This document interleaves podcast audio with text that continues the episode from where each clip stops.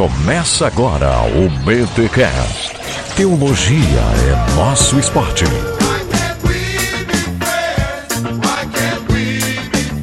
Muito bem, muito bem, muito bem. Começa mais um BTcast de número 141. Eu sou Rodrigo Bibo e com grandes poderes se vem grandes responsabilidades. Eu sei, frasezinha manjada e batida, mas é o que temos pra hoje. E eu sou o Cacau Marx e não me vem com essa história de dom de música. Pô, mas não tem, será, cara, dom de música? Eu vou aprender agora. Oi, gente, eu sou Augustus Nicodemos e eu tava pensando numa frase bem original para dizer com relação ao programa e aqui vai. Paz do Senhor, irmãos. Amém. Olha, olha que tem subtexto aí.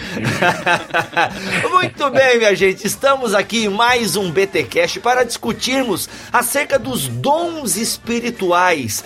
Esse tema que infelizmente gera controvérsias, mas a- as controvérsias que temos hoje não são originais. Com uma olhada com atenção para a Bíblia Sagrada, a gente vê que esse negócio de dom espiritual, rapaz, ele sempre gerou um pouco de confusão no meio do povo de Deus. E a ideia deste BTcast é nós falarmos um pouco sobre esses dons no Antigo Testamento, no Novo Testamento, diferenciar dom de talento. Acho que é uma diferenciação importante. Vamos fazer isso e muito mais aqui no seu podcast semanal de teologia. Ah, e você tá pensando, meu, o Bibo nem tá apresentando o Nicodemos. Pra quê? O cara já é da casa. Vamos aos recados paroquiais.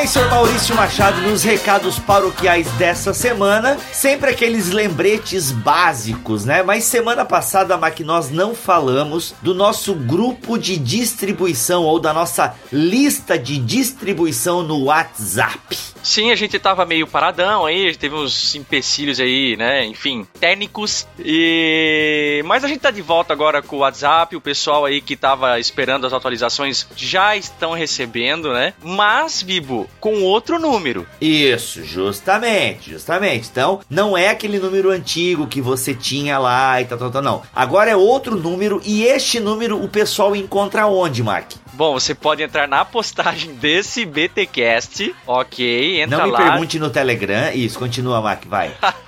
Digita lá www.bibotalk.com, entra nesse site bonitinho Isso. que você vai encontrar na descrição da postagem desse BTcast um númerozinho bem bonitinho para você começar a receber as suas atualizações no seu WhatsApp. Olha, o Mac tá tudo cheio de bonitinho, de frufruzinho. Eita, que tá meigoso hoje o negócio. Aprendi com quem, né? Não sei. Eu aprendi com o melhor host da podosfera. Meu, quem é esse cara? Quem? Quem? Quem? Quem? Fica aí pra galera responder nos comentários.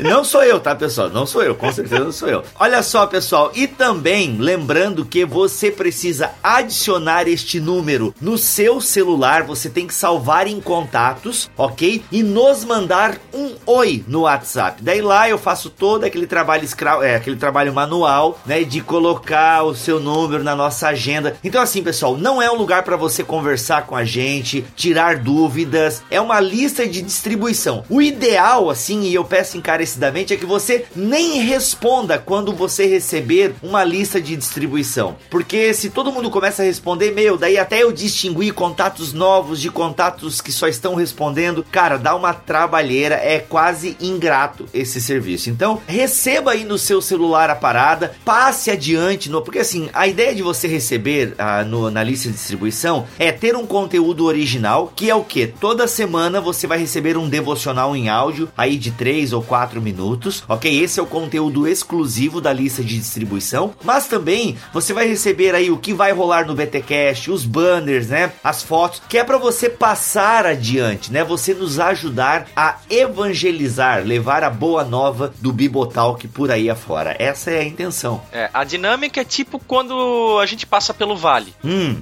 não entendi. Tipo, Deus não responde. É que não tem condições da gente ficar atendendo pelo WhatsApp, então é só uma lista de distribuição. Beleza? E tem também o grupo do Telegram ali, que o link você encontra também na postagem deste BTcast. E a galera ali é quase 24 horas discutindo teologia. Gente, é frenético o negócio É, lá. uma coisa de louco. O pessoal tá ali, olha, se bobear, sai até podcast ali, porque tem gente muito boa discutindo teologia ali. E Mac, temos também para os mantenedores do Bibotalk um grupo no Telegram, onde a gente pode trocar algumas ideias, a gente tira dúvida dos ouvintes. Sim. Temos também o grupo fechado no Facebook, onde a galera recebe até podcast adiantado, rapaz. Olha aí. Pois é, vamos se acostumando que não é sempre que o editor consegue entregar antes, né? Olha aí, mas sempre que o Mac conseguir entregar antes, a gente vai estar postando para os mantenedores lá no nosso grupo fechado no Facebook. Se você é mantenedor e ainda não está nesse grupo, mande um e-mail para podcast@bibotalk.com com o e-mail que você usa ali no Facebook, beleza? E no mais, galera, a gente vai seguindo fazendo esse trabalho. Mac, nunca tivemos tão adiantado, né, com o BTcast. Já temos aí até quando? Cara, nós temos aí até o meados de março. Olha aí, que bênção, né, cara? Feliz aqui, feliz por isso. E já com a agenda de gravações em março aí, com nomes bem legais. Antes que o pessoal pergunte, cadê o Franklin Ferreira que vocês prometeram? Gente, o Franklin tá com uma agenda louca, agora com curso online ali do Martin Butzer. E o cara realmente não pode nos atender, mas não é por falta de insistência da nossa parte, ok? Mas bons nomes vão figurar aqui no BT Cash. E claro, né? Se não tiver bons nomes, tem a gente. É o que temos, né? A experiência aqui tem dito pra gente que depois de um ano de convite, o pessoal vem, tá? É, isso. tipo, aconteceu com o Marco Ribeiro lá no Contraponto e aconteceu com o Isso. Nicodemos agora com esse que vocês vão escutar. é. O Mac, contra o quê? Contra o quê? Que que é isso, contraponto? O que tu tá falando? Poxa vida, você não sabe, crente? A gente gravou um Contraponto que é o podcast aí de cultura pop que o Abner tá encabeçando. Gravamos sensacionalmente com o Marco Ribeiro, dublador e pastor aí de tantas vozes conhecidas do cinema, Tony Stark, o Woody, Tom Hanks, e aí uma carrada de personagem, tá sensacional. Então tá aí, galera. A gente tem esse podcast falando de cultura pop, que é o Contraponto. Já tem dois episódios bem legais e você encontra ele aqui também no bibotalk.com. Só que assine o feed, porque nem sempre ele vai sair pelo feed do BT Cash. É isso, Mac. Não, tem mais uma coisa ainda. O livro Ortodoxia Integral da galera do Movimento Mosaico já está disponível na BT Store, ok? Com frete incluso para todo o território nacional. Livraço, se você quer aí uma junção de ortodoxia reformada e a teologia da missão integral, olha, tem. Você encontra essa simbiose dessas teologias, você encontra ali no Ortodoxia Integral. Que legal. Fala mais animado esse que legal, porque Que legal! que demais! Isso, bem na, bem na vibe do Marco Ribeiro, né? então tá aí, você encontrar o link também está aqui na postagem deste BTcast. E Mac, para encerrar os recados paroquiais, a nossa gratidão àquelas pessoas que investem no nosso ministério. É verdade. Vocês têm sustentado, suportado aí ah, esse ministério financeiramente, né? É claro que todo mundo que ouve de alguma forma suporta isso também, porque afinal de contas a nossa audiência é importantíssima, né? A nossa razão de ser, na verdade. Uhum, sim. E mais um abraço especial aí pra todo mundo que tira uma graninha do bolso pra reverter aqui em conteúdo desse Bibotalk de Deus. Show de bola. Então, se você quer se tornar, você gosta do nosso trabalho, tem condições financeiras, seja um mantenedor do BTcast, porque tendo né, o din-din, a gente tem estabilidade, segurança, porque assim, cara, ficar preocupado com dinheiro, a cabeça não pensa em mais nada. Né, porque, cara, eu preciso pagar, preciso pagar a conta, a luz, água, telefone, é hotel 5 estrelas, não, brincadeira, isso não tem. é, precisa pagar. Então, assim, se você tem estabilidade financeira, consequentemente você tem estabilidade emocional e a cabeça flui melhor para criatividade e tal. E Mark, graças a Deus, os mantenedores estão entrando, a coisa está estabilizando bacana e a cabeça já está funcionando, tanto que o Fora do Éden vem aí, senhor Maurício Machado. Caramba, fora do Ed, mais um? Mais um, a gente não para, a gente não para. Vai vir podcast novo aqui na família Bibotalk e já vamos começar com entrevista com o cantor Marcos Almeida. E Uou. cara, é, ó, é, é louco, é louco e vai ser uma parceria com o site de notícias Gospel Prime. Então, aguarde o Fora do Éden porque vai ser demais. E é isso, é isso. Enquanto tiver mantenedor e mais gente for entrando, a gente consegue melhorar equipamento, a gente consegue fazer muitas coisas para a divulgação do reino de Deus e da teologia. Beijocas, vamos lá, que esse episódio tá demais? Vamos, eu não participei, infelizmente, mas ó, você e o Cacau mandaram muito bem. Obrigado. E ó, o pessoal vai ter hemorragia nasal escutando o que o Nicodemos tem para falar sobre dons do Espírito. Fica aí conosco, porque como eu já disse 50 vezes só nesses 9 minutos, tá demais.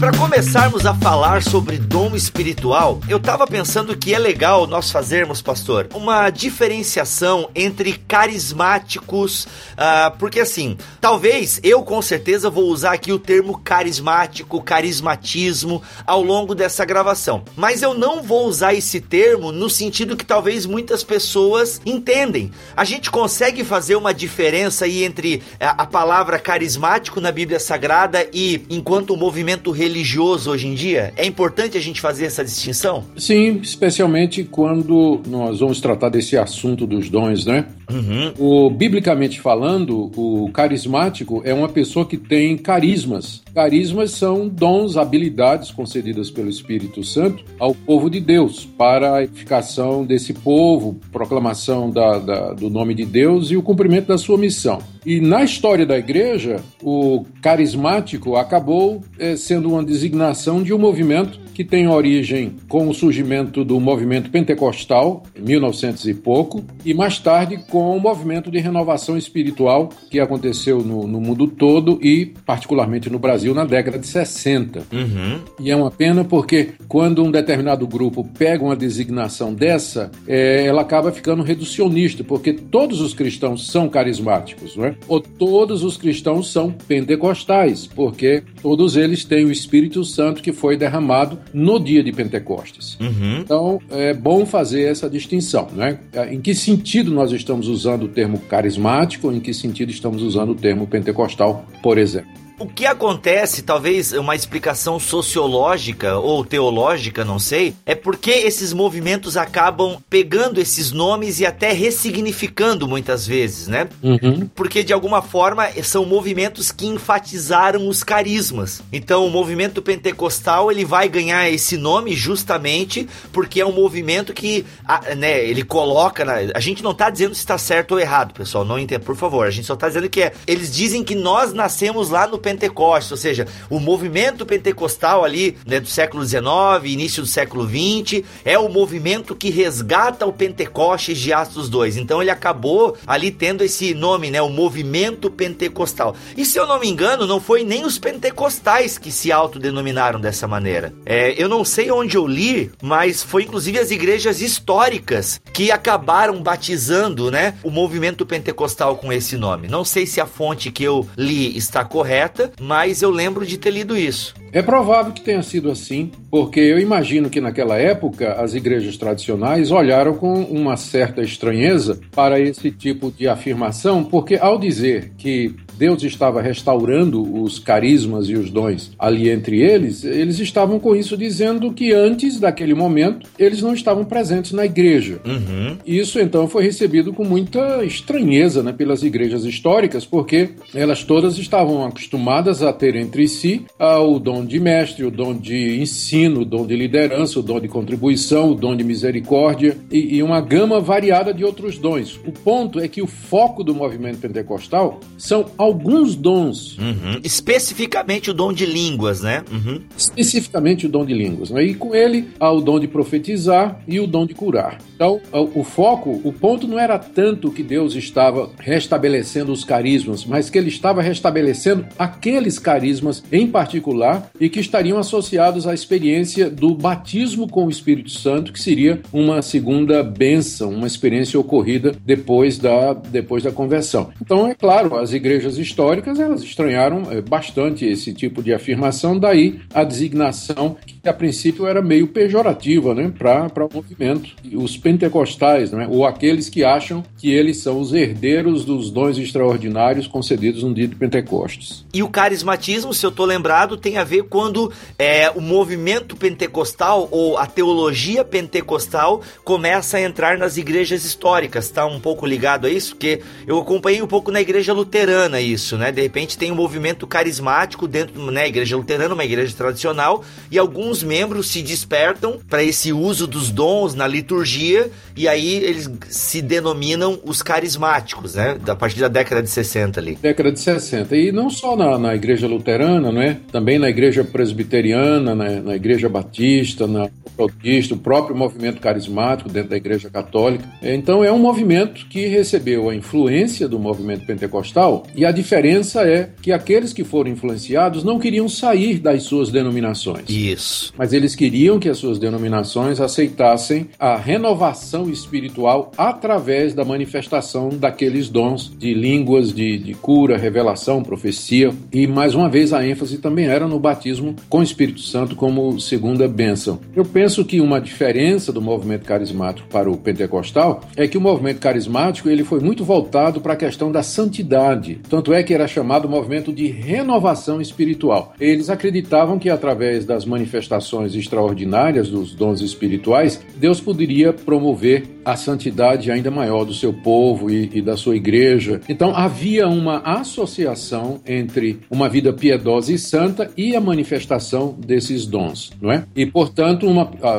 vindo na direção contrária, uma pessoa que não tivesse uma vida santa, piedosa de oração, ela também não manifestaria é, esses carismas, é? esses dons. O que é um problema, porque a igreja de Corinto era uma igreja carismática, é? havia manifestações extraordinárias de dons lá, mas o apóstolo Paulo a considera uma igreja carnal, não era uma igreja espiritual, era uma igreja dividida, tinha problemas de imoralidade, problemas doutrinários, irmãos levando o outro à justiça e assim por diante. Mas eles fizeram essa associação na década de 60, não é? De santidade com dons espirituais. Ah, mas eu não penso que essa associação pode ser provada biblicamente. Uhum, entendi. É, isso é uma coisa bem forte também no pentecostalismo. Talvez até por uma influência, não sei, mas é, eu lembro que quando eu me converti, ou quando eu fui convertido, ah, em 99, a primeira coisa, a, as primeiras orientações que a gente tinha é: temos que levar os novos convertidos ao batismo com o Espírito Santo. Uhum. E na compreensão pentecostal, o batismo com o Espírito Santo tem como evidência inicial o falar em outras línguas. Então, a, então é, era muito forte. Isso eu lembro dos pastores mais, né, mais, mais, mais velhos e tal, falando, irmãos, que no meu tempo, na minha juventude,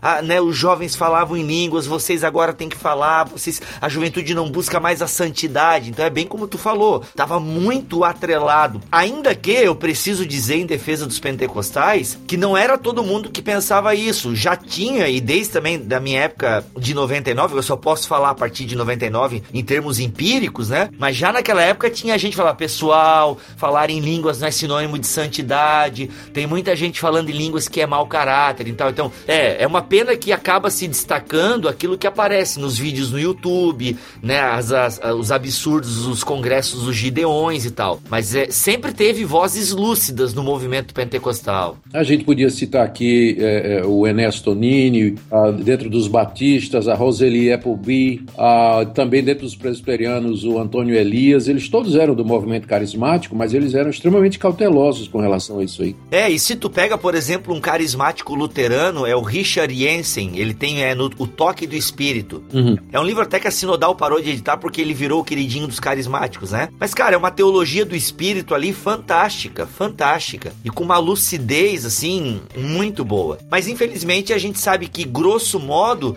o que acaba, é, a maior parte da igreja ainda tem essa ênfase, né? Do, e ainda hoje, muitas igrejas pentecostais e carismáticas, ah, se você passar em frente a um. Ele não é culto, né? Dentro da igreja católica, eles falam encontro de oração, porque eles também não podem chamar de missa. Então é encontro de oração. Pelo menos aqui em Joinville, tô falando a partir da minha realidade. Você ouve lá a galera orando em línguas, é, tem cursos para se falar em línguas e tal. Então se tem uma ênfase muito forte, né? Nesse dom de línguas. E o que é uma pena. É, eu também acho. É, enfim, porque 1 Coríntios 14, meu, é claríssimo ali, né? É, claro. A gente vai falar, é, a gente vai voltar em 1 Coríntios 14. Mas antes, pessoal, toda essa entrada é só para vocês entenderem que quando nós aqui utilizarmos o termo carismático e nós nós estivermos falando de Bíblia, a gente está falando no sentido bíblico, como um termo teológico, ok? Como aqueles que possuem o Espírito Santo. Então, ele se encaixa biblicamente para as pessoas ali da igreja e hoje em dia a gente pode falar que todo aquele que está no corpo de Cristo, ele é carismático, porque não tem como estar no corpo de Cristo se não for pelo Espírito, certo? Certíssimo. Ok. Sigamos então. Homem, eu te digo e te que me devos. Practice your pronunciation. Então, quando a gente fala a respeito disso, né, a data que, o ponto histórico que fica mais evidente pra gente acaba sendo o momento do Pentecostes, né? A, a descida do Espírito Santo e as manifestações que aconteceram ali. Mas o Espírito Santo, pelo menos no, no entendimento ortodoxo da Trindade, né, ele está presente, atuante desde o Antigo Testamento, né? Então, como é que isso se dava, pastor? Como é que você pode explicar isso pra gente? Uhum. Eu concordo totalmente com o que você está dizendo. Ah, Dentro do campo reformado, existem duas posturas com relação ao papel do Espírito Santo no Antigo Testamento e que está essa diferença está mais relacionada com a questão da habitação do Espírito Santo uhum. e também a, a, manifestação desses dons extraordinários. Há um grupo é, grande de teólogos, eu creio que essa é a posição é, dominante, né, que diz que no Antigo Testamento o Espírito Santo agia na, na, em algumas pessoas específicas, líderes como juízes, profetas, reis, que eram levantados é, por Deus num, num, momento específico, e mas ele não habitava nessas pessoas. E há dois exemplos aí. O primeiro é o do rei Saul, sobre uhum. quem o Espírito Santo veio. Ele chegou a profetizar e diz também que quando ele foi ungido, o Espírito de Deus veio sobre ele. Uhum. E o outro caso é Davi, onde é, lá no Salmo 51 ele pede para Deus não retirar dele o, o Espírito Santo. Então é, existe essa postura de que no Antigo Testamento o Espírito Santo atuava nos crentes, mas de fora, né? agia temporariamente, saía depois voltava e assim por diante. E a partir do dia de Pentecostes, conforme Cristo disse que o Espírito Santo, quando ele viesse, ele estaria com eles, os discípulos, e neles, eles acreditam que a partir dali o Espírito Santo passa a habitar no, no, no, crente, naquele que crê no Senhor Jesus Cristo. Né? E essa seria uma diferença do que é da ação do Espírito Santo no Antigo Testamento. A outra diferença é essa questão das dos dons espirituais. No Antigo Testamento você não tem as manifestações que você tem no Novo Testamento. A isso a gente responde da seguinte maneira: não tem como fazer uma diferença entre a ação do Espírito Santo no Antigo Testamento e no Novo Testamento, a não ser em termos quantitativos, mas não qualitativos. Porque como é que alguém pode se converter, ser regenerado e prosseguir no caminho de santificação sem a presença do Espírito Santo na vida dele? O Espírito Santo, ele, ele, pode vir sobre um descrente e utilizar o descrente. Judas fez todos os milagres que os doze fizeram, os uhum. demais apóstolos fizeram, e ele não era convertido, né? Mas manifestou esses dons extraordinários. Saul, provavelmente, a gente não pode afirmar, mas provavelmente ele não era uma pessoa que é, era, era convertida, né? Então, por isso, não somente o Espírito Santo saiu dele, o, o Espírito Santo, quando vinha sobre ele, era para capacitá-lo, né? Não só espírito saiu dele, mas espíritos malignos entraram, né? Ou uhum. vinham oprimi-lo, pelo menos. E quando Davi diz, não retires de mim o teu Espírito Santo, ele está se referindo à unção, à capacitação que Deus deu a ele para que ele fosse rei de Israel e servisse a, a, ao Senhor normalmente. Então, no Antigo Testamento, as pessoas criam, se convertiam e eram salvas da mesma forma que nós somos hoje. O Espírito Santo habitava no coração do verdadeiro crente para que ele pudesse se manter, para que ele pudesse continuar crendo no caminho da santidade. Pentecostes, a diferença de Pentecostes é que os carismas que eram dados para algumas pessoas em particular, agora é dado a todo o povo. É isso que Pedro disse, citando Joel, né? Derramarei do meu espírito sobre toda a carne, os servos, as servas, os velhos, os jovens. Então, agora todo o povo de Deus receberá os carismas para o desenvolvimento da, da obra de Deus. Então, a diferença que Pentecostes introduz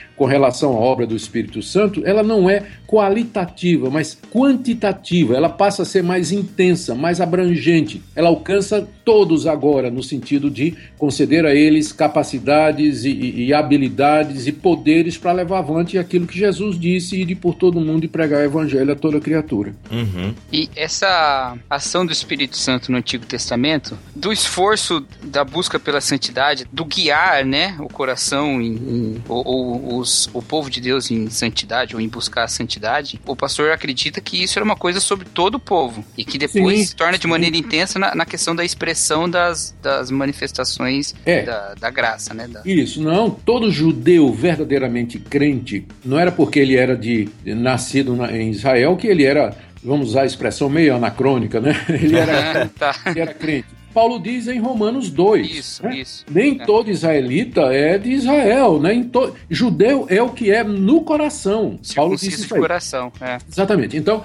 tinha muita gente na nação de Israel que estava lá, mas não era convertida. Mas havia os verdadeiros convertidos, que a Bíblia se refere como sendo remanescente fiel. Então, esse pessoal, que era o povo de Deus dentro do povo de Deus, se você me entende, não é o que eu estou dizendo. Certo. aham. Esse pessoal, a piedade deles está expressa nos salmos. Eles temiam a Deus, amavam a Deus, ansiavam pela presença de Deus, se aborreciam quando caíam em pecado, se humilhavam, queriam ter intimidade com Deus, abriam o coração diante de Deus. Então, o saltério, não é a coleção dos salmos, é a expressão de piedade desse povo. E esse era um povo que tinha o Espírito Santo. De que outra maneira, né? Eles poderiam ter aqueles sentimentos e todas aquelas experiências que eles descrevem no livro dos Salmos. Então, aquilo, isso era para o povo todo. Agora, entre o povo, Deus chamava juízes, profetas, reis, a quem ele concedia esse carisma de, de liderança, de, de capacidade de, de, de fazer reforma e uma série de outras habilidades para que eles pudessem guiar e governar o povo. Agora, hoje em dia, não é o povo de Deus, que é o mesmo povo de Deus, continuamos a ser o mesmo povo de Deus. Agora, cada um de nós recebe diferentes dons. Isso aí Paulo deixa claro em 1 Coríntios capítulo 12,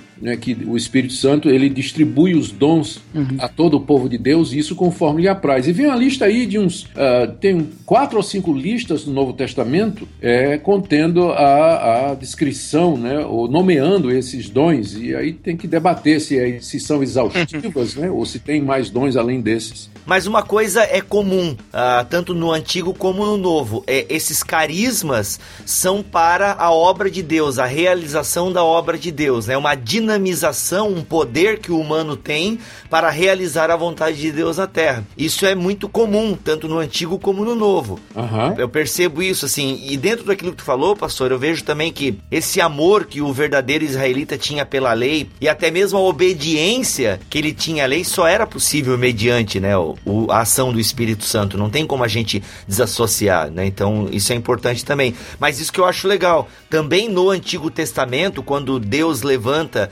juízes, profetas, reis, é o Espírito do Senhor que vem sobre mim, né? Então, e, e- essa dinamização, esse poder que o indivíduo recebe para cumprir uma, um chamado específico da parte de Deus, né? Não era para todo o povo, como a gente vê ali, mas e daí isso muda com o Pentecostes, né? Mas desde o Antigo Testamento os dons são para o serviço. Ó, eu, eu, tô me lembrando aqui daquele episódio lá no livro de Êxodo, em que Deus encheu, o, se não me engano era Bezalael, do espírito, e diz o texto, ah, se não me engano é Êxodo 31, é, com habilidade para ele trabalhar, desenhar, é, trabalhar ouro, prata, bronze, e foi uma habilidade do Espírito de Deus. Então ele, ele, ele recebeu essa capacidade. Era um tipo de dom, não é? Uma, uma habilidade que vinha sobrenaturalmente de Deus para aquele momento específico em que era preciso começar a fazer o tabernáculo da congregação no deserto. Homem, eu te digo, e te bedecai. Practice your pronunciation. Aí me lembrou aquela outra passagem que eu não. Me lembrou que eu não me lembro direito. Mas não tem lá uma parada que Moisés, que Deus é, tira ou divide o espírito do Moisés com a galera, lá com uma liderança. Tem a ver mais ou menos isso também? Como é que, como é, que é? Ou tô viajando aqui? Não, não. Esse episódio que você está se referindo está lá em Números, capítulo 11. O que é que aconteceu? Deus tirou, né? diz lá o texto, que Deus desceu ah, sobre o povo de Israel e tirou do espírito que estava em Moisés e pôs sobre os 70 anciãos que haviam sido designados para ajudar Moisés. e diz lá que o moço né, de Moisés aqui, que era, era Josué na época, não é, disse assim: Moisés, né? Que é isso, né? Esse pessoal, porque parece que tinha dois que não estavam lá entre os 70 e que também estavam profetizando, e o Josué disse: proíbe Moisés. E a resposta de Moisés disse: tomara que todo o povo do Senhor fosse profeta e que o Senhor lhes desse do seu espírito. É, eu abri a passagem aqui, é justamente isso. É isso, é, é 11, né? É, isso mesmo, números 11. Eu, eu achava que Deus tirava de Moisés, mas não. não, não, é, tirava do espírito que havia em Moisés. Ah, quer ver, ó? E, e a Vé desceu na nuvem, falou-lhe e tomou do espírito, e espírito aqui tá com E maiúsculo, eu não sei como é que tá no original, mas a Jerusalém geralmente acerta nessas questões aí. Aham, sim. Falou-lhe e tomou do espírito que repousava sobre ele e o colocou nos setenta anciões. Quando o Espírito repousou sobre eles, profetizaram, porém nunca mais o fizeram. Foi uma, uma coisa local, uma experiência local. É para atestar, não é, que eles tinham recebido aquele carisma que seria a capacidade para eles exercerem a função deles de ancião, liderando o povo com sabedoria, discernimento. Bem, saindo do Antigo Testamento, a gente tem ali esse período intertestamentário, que inclusive nós já falamos dele aqui no BTcast, no episódio 96. Ali também o Espírito agiu, dinamizou dinamizou pessoas. Tu entende, pastor, que nesse período interbíblico ali houve também uma, uma efusão do espírito, talvez não fosse a palavra, mas houve também uma dinamização de indivíduos? Sim, é, embora nós não tenhamos registro, né? O, Antigo Testamento acaba com Malaquias cerca de 400 anos antes de João Batista, mas a, a igreja, por assim dizer, o povo de Deus, não vou chamar de igreja que vai dar confusão, é. mas o, o povo de Deus, ele continuou durante esse período. Era um período de grande dificuldade, é o, é o período dos macabeus macabeus, de revoluções, mudanças políticas extraordinárias, é o surgimento dos fariseus e dos saduceus como, como partido, há uma mudança do templo para a sinagoga, do, do falar hebraico para o aramaico, ah, começa a aparecer livros apócrifos, é, é, um período de muita intensidade espiritual e é impossível é, a gente pensar que Deus se deixou sem testemunho né, e sem agir é, dentro da comunidade de Israel durante esse período. Havia sim esse povo. Ah, nós temos algumas evidências. Quando o menino Jesus é levado ao templo, você encontra lá Simeão, que era cheio do Espírito Santo, né? Simeão é, da, é do período de transição, né? Olha aí, verdade. É, você encontra a profetisa Ana, que vivia no templo, né? E, enfim, havia gente que esperava a redenção de Israel. É, então a fé nunca, nunca se apagou da nação de Israel. É durante esse período, o Espírito de Deus estava agindo, né? Sobre, sobre eles. E João Batista aparece como, é, nas palavras de Jesus, o, o último representante, né? Dessa época, porque ele diz diz que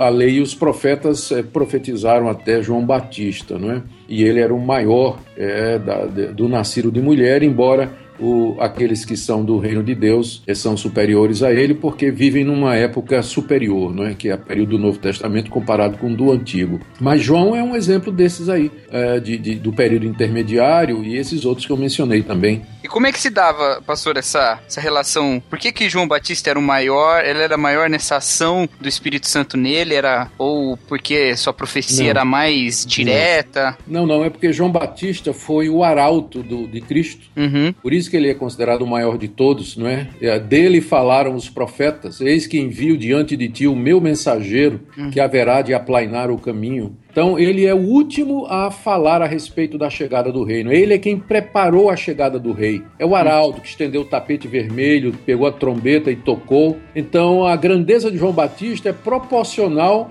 à grandeza daquele que ele anunciou. Por isso que ele é o maior dos nascidos de mulher.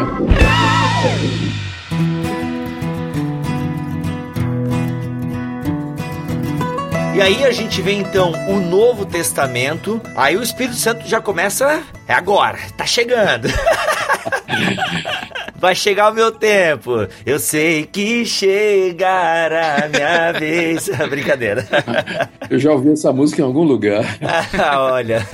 Pois é, mas infelizmente, o senhor, se o senhor pregou naquela noite lá, então foi legal. Mas se o senhor tava só de passagem, volta nessa igreja lá, estão precisando.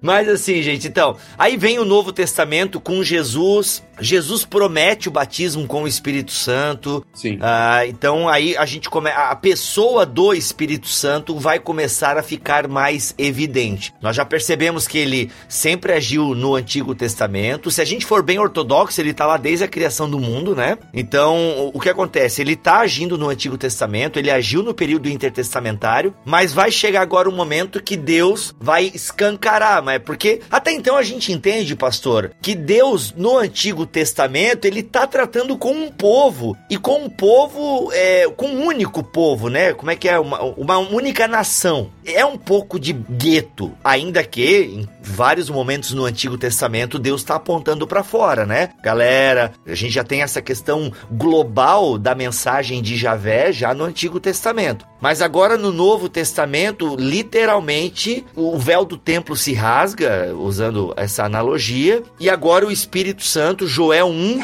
né, aquilo que Joel 2, quer dizer, aquilo que Joel 2 profetizou vai acontecer, né? Já no ministério de Jesus, a gente começa a ter, mas ainda também em conta-gotas, né, durante o ministério de Jesus, né? Tanto que Jesus sopra, é muito parecido com o Antigo Testamento ainda durante o ministério de Jesus, né? Uhum. Como é que tu vê isso aí? Porque ele sopra, né? Infelizmente a galera acha que pode soprar também sobre os outros e tal. Certo. Olha, é, a gente precisa aqui esclarecer uma dúvida, aliás, um engano que é muito popular. O Novo Testamento, ele não começa com o ministério de Jesus. Opa! o Novo Testamento, propriamente dito, começa com Pentecostes. Jesus ainda opera debaixo do Antigo Testamento. Hum. Ele ainda opera. Ele vai para a sinagoga, ele guarda o sábado, ele manda o, o que foi curado se apresentar ao, ao, sacerdote. Ele diz aos fariseus: vocês deviam fazer estas coisas sem esquecer aquelas. Ele diz aos discípulos: ouçam que os fariseus estão ensinando, apenas não imitem as obras que ele está fazendo. A nova aliança, que é a mesma coisa no Novo Testamento, só tem início com a morte e ressurreição de Cristo e a chegada de Pentecostes. É aí que começa de fato a nova etapa, não é? Da fase cristã do povo de Deus. Por isso que a dificuldade que o pessoal encontra em usar Jesus e as atitudes de Jesus e determinadas coisas que Jesus fez como base para algumas práticas que você só vai encontrar realmente depois do período de, do período de Pentecostes. Uhum. Então é bom lembrar isso, que a nova aliança ela entra em vigor não é com a encarnação e o ministério de Jesus, mas com a morte dele no seu sangue, porque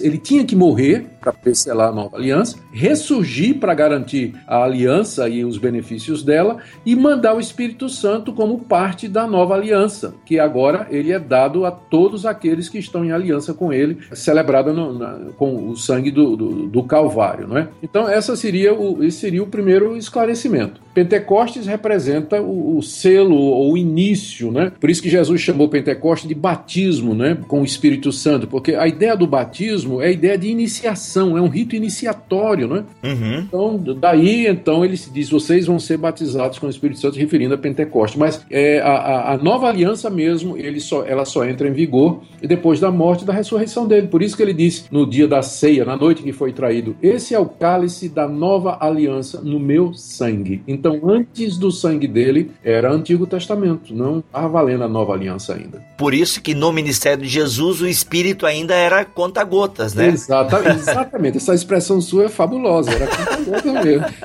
a plenitude é depois. Tanto é que ele diz assim: se eu não for, eu não poderei enviar o Consolador. Por isso é melhor que eu vá. Uhum. Ele condicionando a chegada do, do Consolador em, no poder pentecostal à morte e à ressurreição dele e a sua ascensão para a glória. E aí a gente tem Atos dos Apóstolos, capítulo 1, a ascensão, e depois vem o capítulo 2, quando tem ali então uma efusão do Espírito sobre todos aqueles que estão aguardando a promessa, vem sobre né, os 120, uhum. e aí eles né, têm aquelas manifestações, a gente não vai entrar em detalhes aqui nessas manifestações, isso a gente deixa para um outro episódio. Ainda que a gente vai falar de línguas, né? Talvez a gente entre.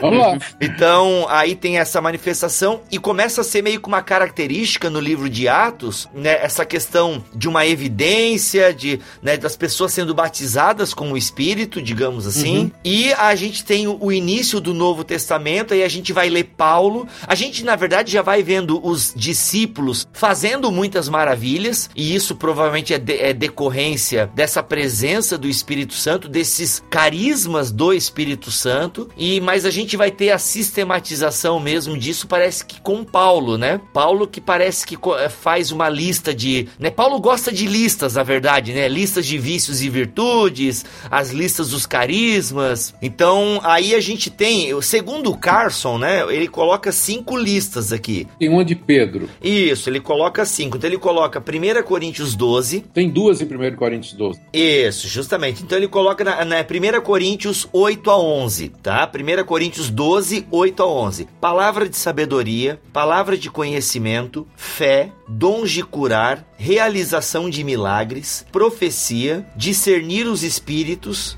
variedade de línguas, que na verdade é o que a gente chama, talvez erroneamente, de dom de línguas, né? Não sei. Que na verdade é variedade de línguas e interpretação de línguas. Aí depois, 1 Coríntios 12, 28. Apóstolos, profetas, mestres. Aí ele repete os que realizam milagres, os que têm dons de curar, os que socorrem os outros, né? Repete também os dons de curar, os que administram. Cara, olha aí, ó. Você que tá fazendo faculdade de administração, você tem que pedir esse dom para Deus. É, e os que falam variedade de línguas, né? Aqui ele omite a profecia. Em Romanos 12 temos também uma lista paulina que é profecia, serviço, ensino, encoraja... Caramba, encorajamento, é- essa eu nunca tinha me apercebido. Exortação, né? Ah, é? Tá. Exorta... É, exortação é encorajar por meio de palavras, né? Tá certo. A contribuição, dom preferido da galera aí. A liderança. Liderança, olha aí. Uso de misericórdia. E aí depois nós temos Efésios 4, que é o clássico. Na verdade, esse aqui, pastor, você vai ter que voltar, porque eu quero ficar só em Efésios 4 com, no, com o Senhor um dia.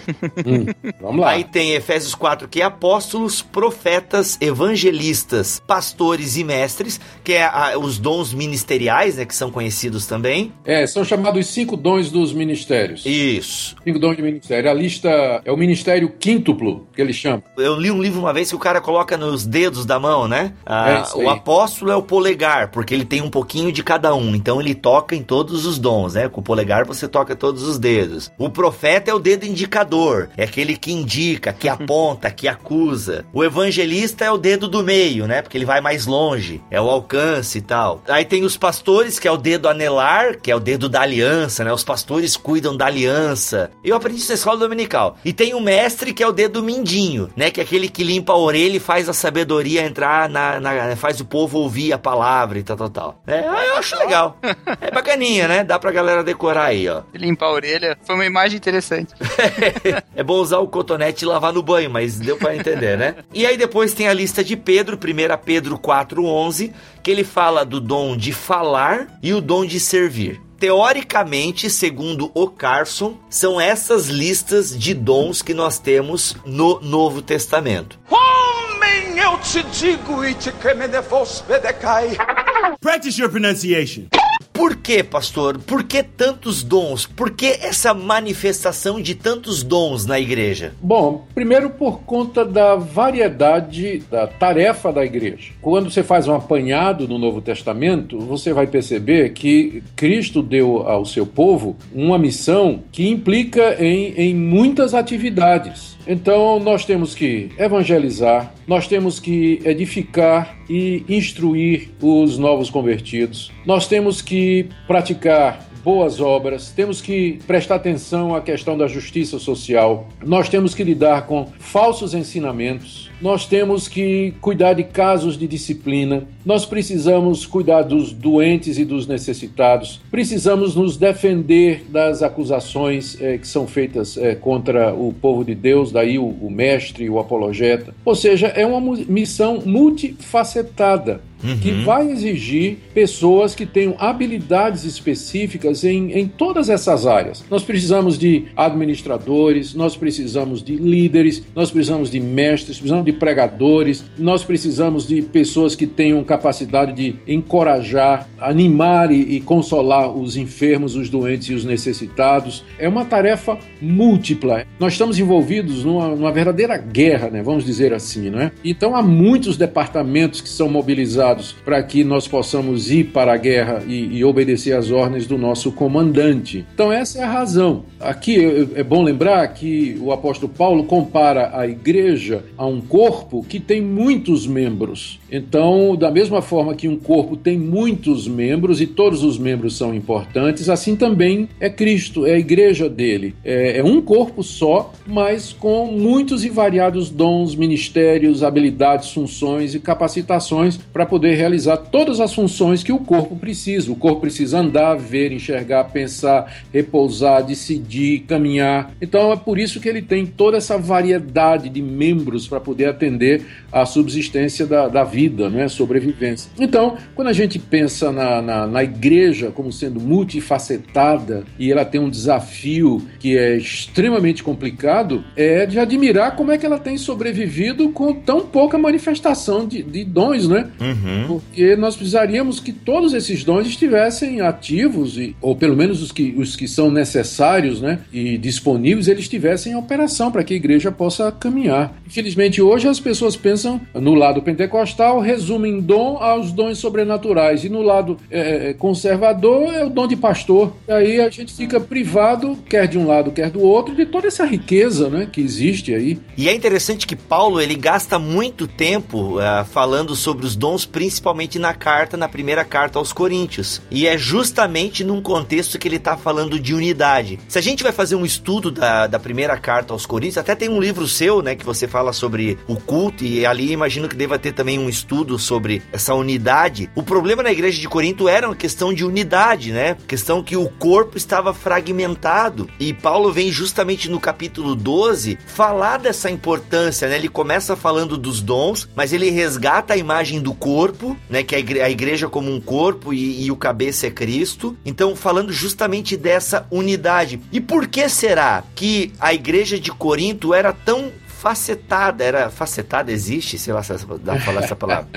É, era tão dividida, né? Por que será que. E dá a entender, gente, por favor, não é uma crítica aos pentecostais, não entendam, pelo menos a minha parte, né? Uhum. Mas é inegável que na primeira carta aos Coríntios dá a entender, numa leitura, uh, eu diria até uma leitura atenta, dá a entender que era o dom de línguas, consequentemente, e, e ligado a ele o de profecia, mais o dom de línguas, né? Pelo que eu entendo da leitura de 1 Coríntios. Era o dom de línguas que estava causando um certo desconforto na igreja. Uhum. Por que será que ao mesmo tempo que os dons, eles são indispensáveis para a igreja, como a gente pode perceber aí na tua fala, e se a gente lê o Antigo, o Novo Testamento, a gente fica bem evidente também, mas por que eles são causadores de divisões até os dias de hoje? O problema não é o dom. Sim. O problema é, é, o mau uso que se faz dele. Se você lembrar que o dom é uma ferramenta e que isso inclui o uso dela pelo seu receptor, então você vai ter que admitir que é possível alguém usar de maneira errada o dom que ele recebeu. A Bíblia fala, por exemplo, de falsos mestres pessoas que têm a habilidade, a capacidade de ensinar, de instruir as pessoas, só que elas estão usando essa capacidade para o lado negro da força, né? Pro mal. Mas elas são mestres. Elas recebem o nome de falsos mestres. Então, uma pessoa pode usar o dom de línguas errado, ele pode usar o dom de liderança errado, ele pode usar o dom de contribuir da maneira errada, o dom de profetizar da maneira errada, e o ponto era exatamente esse. A igreja de Corinto estava usando especialmente o dom de línguas e o dom de profecia da maneira errada durante o culto. Ah, eles estavam falando todos ao mesmo tempo, sem interpretação, não havia edificação nenhuma para a igreja, os profetas falavam de maneira descontrolada e sem admitir correção ou crítica da parte da igreja quanto àquilo que eles estavam falando. E para pôr ordem na bagunça é que Paulo escreveu os capítulos 12, eh, 13 e 14 dessa sua primeira carta. Então é por conta do uso errado. É curioso que em nenhum momento Paulo está dizendo que aquelas manifestações em Corinto elas eram falsas. Sim. Uhum. Ele não diz, mas ele regula, ele, ele coloca no devido lugar todas aquelas manifestações. O dom de línguas, eu diria até que ele é, eu não sei se eu posso usar a palavra rebaixado, mas cara, ele fala assim, gente, segura a onda. Né? No capítulo 14, ele fala é, mais de oito vezes no dom de línguas. Né? A palavra glossa aparece 15 vezes, mas se referindo ao dom, é oito ou nove vezes, não lembro agora. E ali ele fala, gente, peraí, o que, que adianta? O que, que adianta vocês falarem em línguas, mas ninguém entende, é, você edifica a si mesmo. Aí ele vai puxar, ó, se você quer buscar os melhores dons, ok, ele pega e dá uma ênfase à profecia, porque na profecia tem uma palavra de sabedoria, né? Exato. O, o dom de línguas é o único dom casado. Como assim? Que ele vem, ele Outro tem dom. que- É. ele tem que vir junto com o dom de interpretação. É o único dom casado, tem que vir. Tanto é que Paulo diz: se não houver interpretação, fique calado na igreja. Homem, eu te digo, Bedecai. Practice your pronunciation. É, Essas línguas aqui que requerem interpretação, o pastor as compreende como línguas é, humanas. Línguas humanas. Para mim, e isso eu penso que é assim, primeiro por conta do que aconteceu em Pentecostes. Certo. aham. O Espírito Santo havia descido sobre os apóstolos. Então o milagre foi nos apóstolos e não na multidão. Os apóstolos estavam falando em idiomas que eles nunca aprenderam. Não precisou de um milagre para na multidão, no ouvido do povo, para o povo reconhecer aqueles dialetos, porque eram os dialetos da, da sua terra natal. Uhum. Então, depreende-se que o dom de línguas é a capacidade que Deus dá para uma pessoa se dirigir a ele num idioma que ele nunca aprendeu. E uma vez que cessa a ação do Espírito Santo, a pessoa não é mais capaz de falar isso aí. Mas, pastor, em relação ao Pentecostes, tu disse que foi somente sobre os apóstolos, não crê que foi sobre os 120 que estavam lá? Perdão, é verdade, eram os apóstolos mais os 120, né? Ah, O milagre foi neles e não naquela multidão que estava ali. Uhum, É. uhum. Não foi um tradutor no ouvido de cada um, não, né? Foi... não. Tem gente que discorda, né? Tem outras posições e tal, que entende que alguns fazem uma diferença entre xenolalia e glossolalia, né? Isso é uma diferenciação, que alguns dizem que o dom de línguas que Paulo fala, ele é diferente da manifestação que aconteceu em Atos 2, né? Só para o pessoal saber que tem gente que pensa de outra maneira também. Não tem fundamento, no meu ver, mas tem. Ai, ai. É, até o Carson, se eu, eu, eu lembro que eu li o livro dele, A Manifestação do Espírito. Não sei se o pastor já chegou a dar uma folhada nele. já, já li todinho, inclusive na versão original em inglês. É, olha aí, olha aí. Então agora deu a carteirada. Carteirada. É, vamos, vamos ficar de boa aqui. Ele faz essa diferença, né? Uhum. E O Carson ele diferencia entre xenolalia e glossolalia ou não. Só que ele diz que a glossolalia, isso se eu me lembro bem da leitura, eu posso também estar aqui, mas se eu me lembro bem, ele diz que a glossolalia não é uma língua estranha. Ela é uma língua que existe, mas nós não temos as ferramentas para interpretá-la. Por isso precisa do dom de interpretação. Porque, pastor, a minha pergunta para ti seria isso. Sim, Para ti, o dom de interpretação também seria um dom de interpretação sobrenatural. Sim, mas para um idioma conhecido, né? Exemplificando aqui, ah, nó- estamos nós aqui três numa reunião de oração, o senhor começa a falar em alemão Aham. e eu olho, meu, o que, que é isso, né? Tá xingando a minha mãe. Não, aí vem o Cacau e começa a traduzir, Isso. Eu ligo pro Alex. e liga pro Alex, né, que está lá na Alemanha.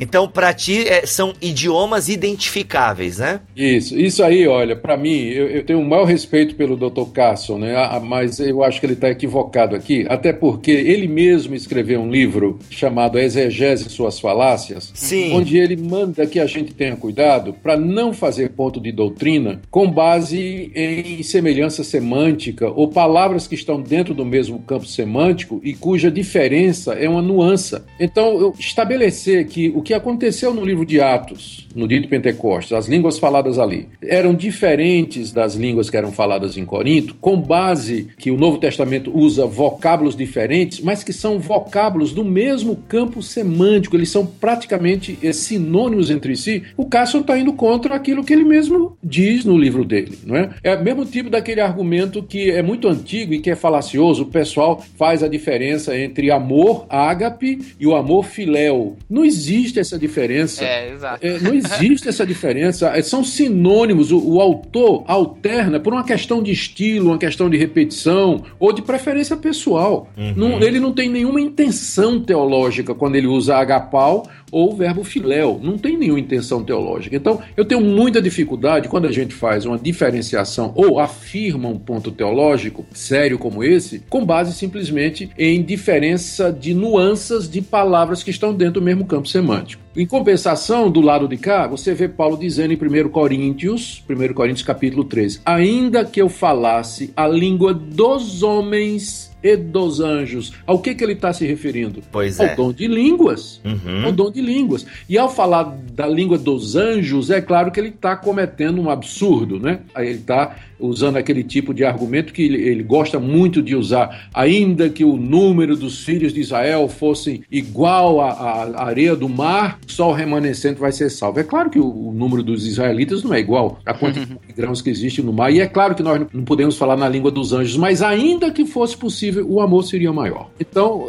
para mim, o peso é muito mais para ser o mesmo fenômeno de Pentecostes, muito mais. Uma vez eu ouvi um, um argumento que eu considerei ele um pouco simples, mas que no fundo tinha sentido. Que é que quando se fala de, de falar em línguas, Hum. que se usa uma palavra no plural e que no céu não haveria uma variedade de línguas, apenas uma, né? E eu pensei, bom, tá do meu lado, do lado que eu penso, mas eu não sei se é suficiente, né? Eu não sei se no céu, no céu vai ter uma língua só. Eu gosto muito de pensar na, na- numa variedade de idiomas e tipos de comunicação. Eu acho que isso é muito mais rico do que uma linguagem só. Eu não sei o que é que vai acontecer no céu com relação a isso, né? Mas eu acho que diz, ele, ele dizia a respeito de agora, dos anjos, né, no caso. Ah, não- dos anjos? É, Ah, sim, qual é a- as línguas dos anjos, né? isso, exatamente. O é. plural lá que Paulo usa, e ninguém sabe. Isso aí eu já li, já.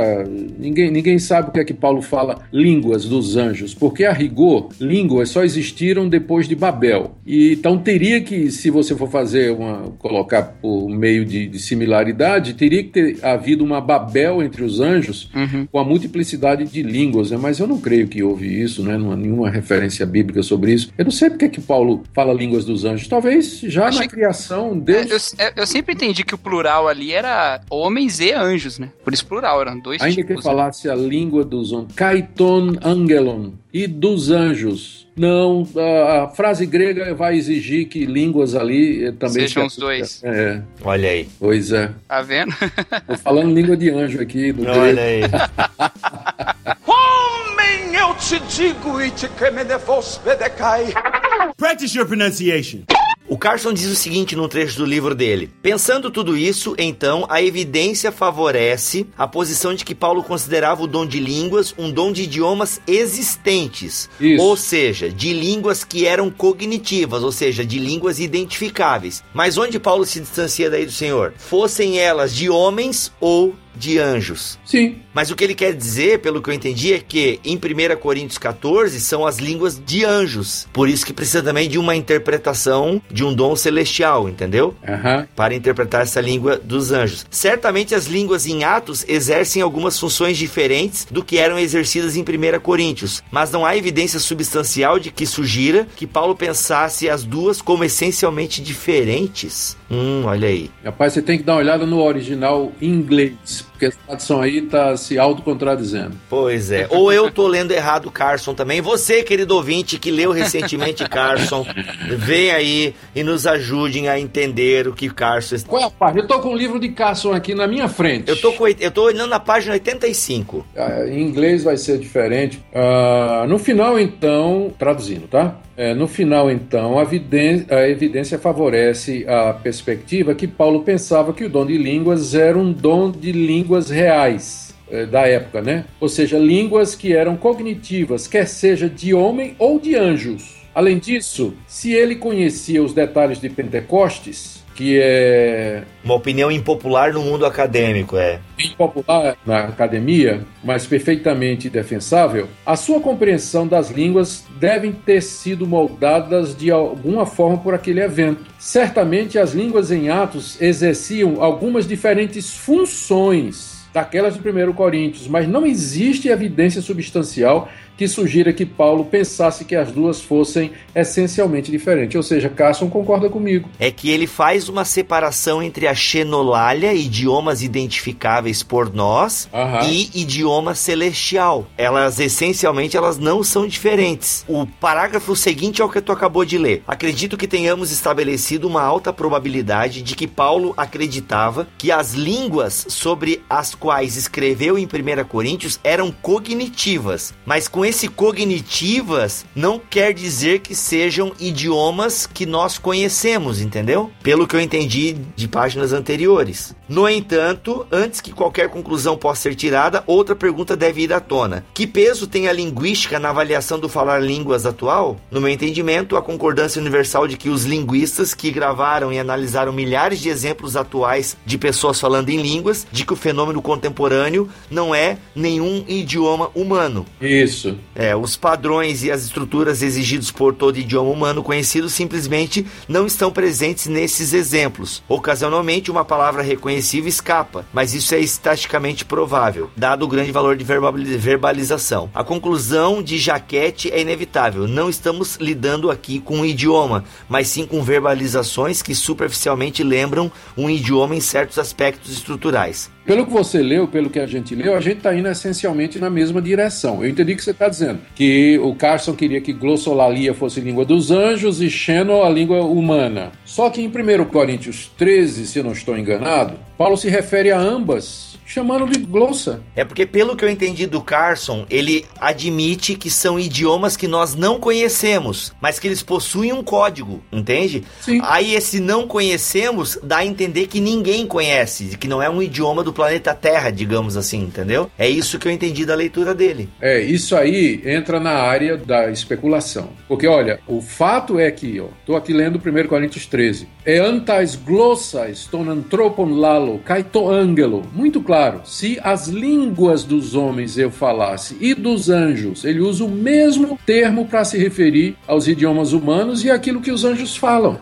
Então, isso é o que se chama de evidência exegética. O que ele está fazendo é uma inferência que pode estar certo. Só que não tem como. Não tem como. Eu não vejo como ele pode demonstrar isso.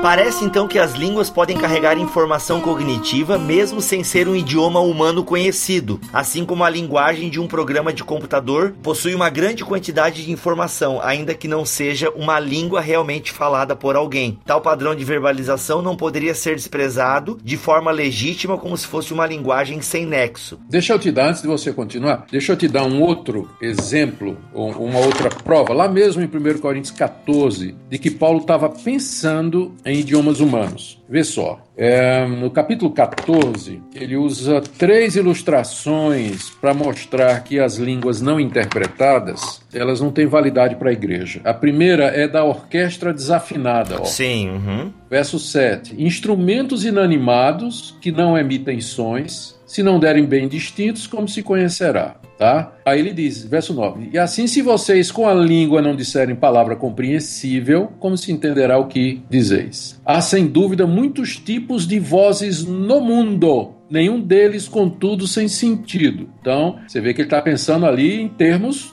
do mundo, né? Tem muitas, muito tipo de vozes no mundo. Uhum. Aí ele diz: se eu ignorar a significação da voz ou, ou daquilo que está sendo dito, serei estrangeiro. Aqui vem a palavra estrangeiro, xenos. Eu serei estrangeiro para aquele que fala e ele estrangeiro para mim. Não é interessante que ele usou essa figura de dois estrangeiros se encontrando, um não fala a língua do outro para explicar por que, é que o dom de línguas não tem utilidade? Exatamente porque é como dois estrangeiros que se encontram. Eu não falo a língua dele, ele não fala a minha. Então, vozes do mundo, dois estrangeiros se encontrando, desculpa.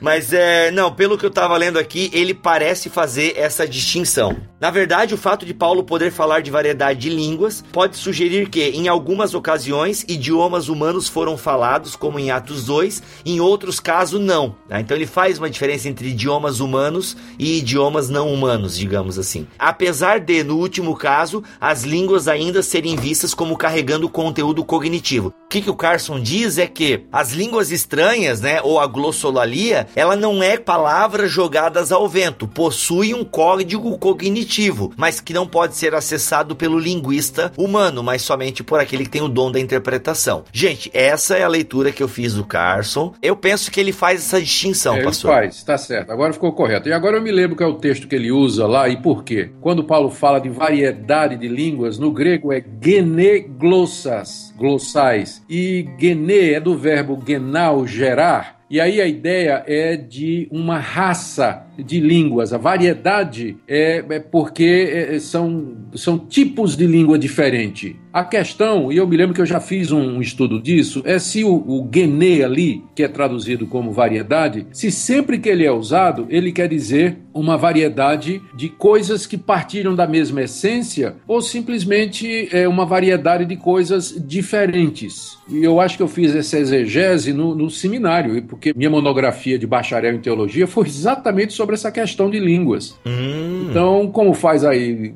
40 anos e lá vai poeira, né? Então, eu não me lembro dos detalhes, vou ter que achar aqui a minha dissertação, mas eu analisei esse argumento que é mais antigo do que o Carson uhum, uhum. e achei que ele não tinha fundamento não, porque ah, ele vai se basear nesse versículo aí. Uhum, verdade. Tá então, gente, são posições e você corre atrás, vai estudar, tem comentários bíblicos, vai fazer grego e por aí vai. Ah, inclusive, poxa, eu tô aqui manuseando o primeiro comentário, é, o comentário do Novo Testamento de 1 Coríntios Simon Kistmaker, da editora Cultura Cristã. Cara, se você vai fazer exegese na sua faculdade de teologia, você tem que fuçar esse aqui, porque ele facilita bastante o teu trabalho, cara. Pô, ele já faz análise gramatical, analisa os termos, as construções do grego. Poxa, é fantástico. Pena que o, o comentário do Novo Testamento inteiro custa 700 reais. Eu acho que o Nicodemos, como padrinho do BTcast aí, devia doar para a biblioteca do Bibotalk aí. Eu vou pedir aos nossos ouvintes que tenham o dom da contribuição. Isso eles já fazem, pastor. Isso aí a gente não pode reclamar. Graças a Deus a galera contribui. contribuição. É, a galera contribui legal aí. Show. Homem, eu te digo e te que me devos. Practice your pronunciation. Tem algumas coisas que me. alguns trechos, assim, dessa sessão de 1 Coríntios. E, em geral, minha opinião é exatamente essa que o pastor apontou, né? Uhum. Mas conforme o tempo vai passando, as pessoas vão mostrando alguns outros argumentos e eu gosto de ouvir tudo e meio é, analisar. E um dos que me colocaram foi o texto no capítulo 14, no, no verso 14, quando fala que se orar em língua, o meu espírito ora, mas meu entendimento fica infrutífero. Esse, uhum. esse versículo me deixa um pouco pouco. sim, sem saber direito do que, que ele tá falando. Não, não, me, não me abala em nada, mas eu fico meio sem saber do que, que ele tá falando. Porque assim, pastor, tu falou que ele é o dom que vem casado, né? É. Mas ao mesmo tempo, ele vem casado se manifesto na Assembleia, certo? É o que parece às vezes. John Stott discordaria, mas tudo bem. Sim, porque dá a entender que Paulo não nega o. É importante a gente dizer isso, que Paulo não nega o falar em línguas. Uhum. Ele mesmo diz que fala em línguas, só só que ele está dizendo que na Assembleia ele prefere falar cinco palavras com entendimento do que dez. Assembleia a gente está dizendo culto, tá, pessoal? É que o termo lá é Assembleia. Ele prefere falar cinco palavras com entendimento do que dez mil em línguas. Uhum. Mas Paulo em si não nega e ele vê uma validade pelo menos aí já está no subtexto, ele vê uma validade para a edificação do indivíduo, o dom de línguas. Isso, é, uhum. é essa impressão que eu tenho nesse texto. Eu, inclusive, é uma opinião que parece ser a mesma do John Piper, por exemplo, né? É, o, a questão toda é, não, não, não, é nem subtexto, não. Paulo diz é, com muita clareza: se a pessoa, quando ele está falando aí no capítulo 14. É o versículo 4: aquele que fala em línguas edifica a si mesmo. Isso. Mas também no verso, no verso 28, não havendo intérprete, fique calado na igreja, falando consigo mesmo e com Deus. Sim.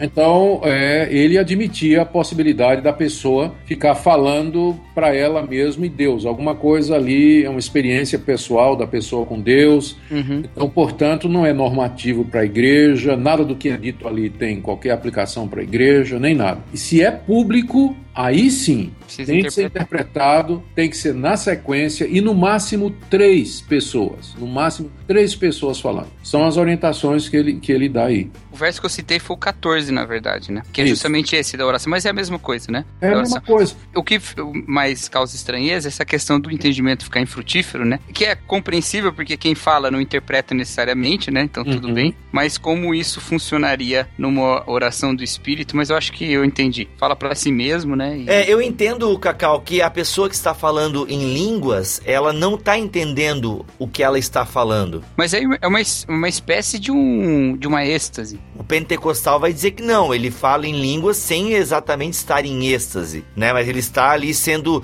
é, como o pentecostal utiliza o termo batizado no Espírito, ele está imerso numa experiência com o Espírito, né? E para Paulo eu penso que ele não dá a entender também que seja um momento estático ali. Alguns até vão falar que é, fazem um link desse orar em línguas com Romanos, né? Que o Espírito Santo intercede por nós e tal. Eu não sei se tu faz essa relação, se é cabível dentro de uma exegese. Não, não cabe não. De Romanos é muito claro, quem, quem geme com gemidos inexprimíveis é o Espírito Santo, e não nós. É ele que intercede diante de Deus em gemidos inexprimíveis. Não, não é a pessoa, mas é o próprio Espírito Santo. Isso é um mistério, né? Como é que a terceira pessoa da Trindade eh, faz isso? Mas é a expressão que Paulo usa para dizer o fervor, a intensidade, a paixão com a qual o Espírito Santo intercede por nós. Não tem nada a ver com, com E, e isso. se, aqui. e se alguém pudesse falar o que ele tá dizendo, seria exprimível, né? Não inexprimível. É verdade. tá expressando, né? E como é que tu entende, pastor, essa questão que o Cacau levantou, né? Que a mente permanece infrutífera? Tem a ver só com isso? Que a pessoa não está entendendo o que ela está falando, logo a mente não está raciocinando aquilo? Perfeitamente. Desde o início do capítulo 14, o apóstolo Paulo vem. é, vou usar a expressão que você usou, você até pediu desculpa, mas não precisava, não. Ele vem rebaixando o dom de línguas, porque para a igreja de Corinto era o dom mais excelente. Paulo vem reduzindo o dom de línguas ao seu devido lugar, pelo simples fato de que ele não produz edificação se ele não for interpretado. Sim. Para que haja edificação, é preciso que haja entendimento. Se a mente não compreender, se ela não for informada, se ela não absorver informações, se ela não for persuadida, se ela não for esclarecida, não há edificação. Não há edificação. A pessoa não cresce no conhecimento de Deus, não cresce no conhecimento de Cristo, não aprende, portanto, não vai ter mudança, não vai ter experiência verdadeira com Deus, não vai ter nada disso. Então, o alvo do culto é a edificação da igreja. Por isso que Paulo está dizendo que as línguas sem interpretação, elas não devem ser usadas na igreja porque não promovem essa edificação, porque são ininteligíveis. Então, o que é que acontece? Se o indivíduo está orando em línguas, ele não está entendendo o que ele está falando. Então, ele está orando no espírito, mas a mente dele é infrutífera, o que já pressupõe que, mesmo admitindo que a pessoa pode falar sozinha, Paulo ainda considera isso uma experiência inferior, porque a mente fica infrutífera, não tem edificação. É quase que como se ele fizesse isso por concessão. Vá lá, vocês querem falar? Tudo bem. Mas se for na igreja, tem que ter interpretação. Homem, eu te digo, e te. Practice your pronunciation. Então, pastor, e outra coisa que às vezes causa alguma confusão nas igrejas é essa questão a respeito dos dons espirituais e dos talentos, né, pessoais. Como é que a gente pode abordar isso de uma maneira bíblica? Ah, biblicamente falando, os dons eles são considerados como dádivas do Espírito Santo e ao povo de Deus. Portanto, é alguma coisa que acontece depois da conversão. É, é- é algo que é dado depois da conversão. E é uma manifestação do Espírito, né, pastor? Eu acho importante a gente falar isso, né? É chamado assim lá em 1 Coríntios 12, né? Manifestação do Espírito é dada a cada um conforme o que é útil, né? Então, primeiro a gente tem que lembrar isso aí. Contudo, embora eu não, assim, de cabeça eu não consigo em- me embasar exegeticamente, contudo parece certo, né? Parece razoável supor que Deus aproveita traços do caráter e da personalidade das pessoas eh, que elas têm por nascimento. Eu posso dar o meu exemplo. Eu, antes de me converter, me converti aos 22 anos, mas antes de me converter, durante o meu período de adolescência e depois de jovem, eu sempre fui líder de onde quer que eu estivesse e sempre falante, por assim dizer. Eu fui orador da minha turma no ginásio, é, eu sempre estava à frente é, como representante de classe. Ah, eu me lembro que eu era o líder de uma gangue de motoqueiros, né? Que foi que eu me converti. Sons of Anarchy, do Nicodemos. Olha aí. Até quando eu me lembro, eu sempre me vi como é, líder pregador, falante. E então, na minha conversão, o que houve foi praticamente uma santificação dessas habilidades naturais para o serviço do meu Senhor e Redentor. E eu creio que isso acontece com muitas outras pessoas, que Deus já proveu ou agraciou desde o nascimento com determinados traços de temperamento ou habilidades naturais. Tem gente que tem queda para administração, tem gente que antes mesmo de, de, de, se converter já era uma pessoa mais sensível a, a, a, ao ser humano e às necessidades das pessoas, e depois na conversão estas coisas são santificadas pelo Espírito de Deus e postas agora a serviço do Senhor e Salvador. Não sei se aquela passagem, eu acho que vou forçar a barra, né? Mas é quando o Senhor Jesus diz a Pedro e aos seus irmãos: a partir de agora você vai ser pescador de homem. Você uhum. antes era pescador de peixe, vai continuar pescando, só que agora. homem, mas essa foi forçada, né?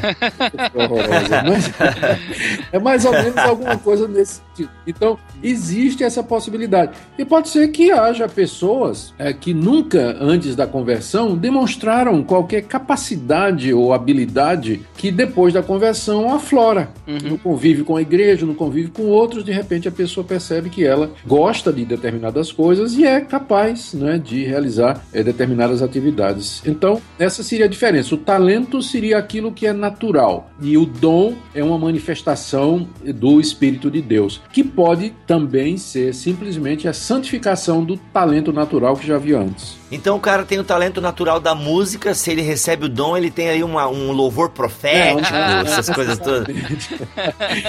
ele depende do que você quer dizer com louvor profético, né?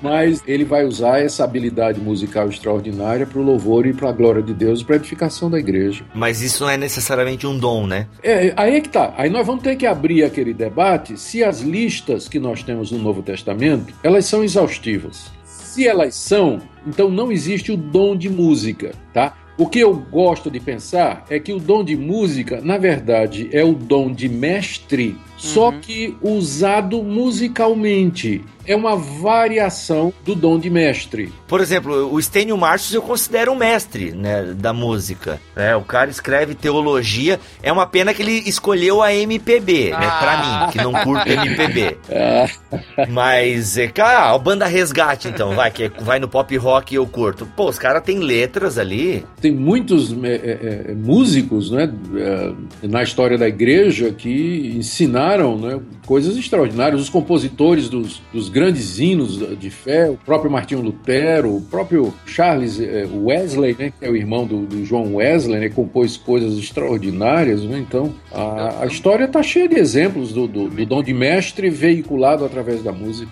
Eu me lembro de uma vez o Franklin Ferreira dizendo que Bach fazia teologia com música, né? Uhum, um teólogo da música, né? Sem dúvida. Homem, Practice your pronunciation. E agora, para encerrar este papo, lembrando que nós estamos encerrando o papo. O assunto não se encerra aqui tão fácil.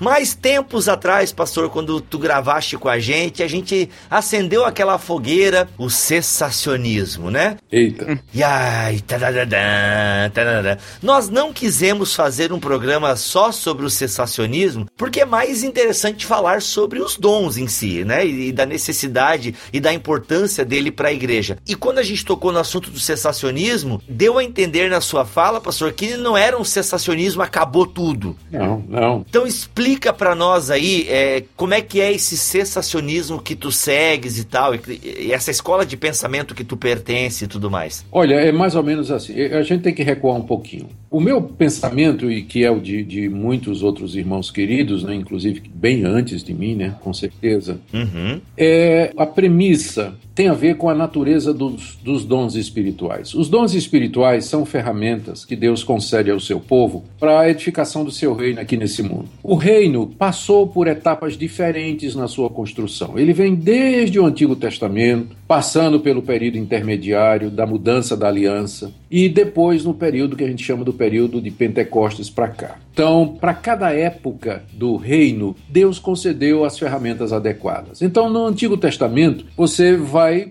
ver Deus concedendo habilidades e capacidades que eram próprios para aquela época. Davi era homem de guerra. Davi era homem de guerra. Sansão recebeu uma força extraordinária que eu acredito que ninguém hoje reivindica de Deus isso aí, não é? Habilidades que foram dadas a, a determinadas, como por exemplo a Bezalael, para ele poder trabalhar obras de ouro, de prata e tudo mais para construir o tabernáculo. Então, Deus fez coisas no Antigo Testamento que eram próprias para aquela época, mas que hoje ninguém espera que ele faça mais. Porque Deus, ao contrário do que se pensa, mesmo que ele é o mesmo ontem, hoje e eternamente, isso não significa que ele age sempre da mesma maneira em todas as épocas. A gente não pode confundir a imutabilidade de Deus com a mesmice de Deus. O pessoal quer a mesmice de Deus, que Deus só faça aquilo que ele sempre fez. Mas eu, eu acho que não é bem assim, não. Eu acho que Deus age de acordo com o progresso da história da redenção. Então Deus chamou um homem cujo nome era Abrão, fez promessas para ele. Deus abriu um mar vermelho, alimentou os descendentes de Abraão 40 anos no deserto com pão caído do céu, derrubou as muralhas de Jericó. Eu não vejo Deus fazendo isso hoje. Eu não vejo Deus fazendo isso hoje. Ele fez de uma vez para sempre. Então, há coisas que são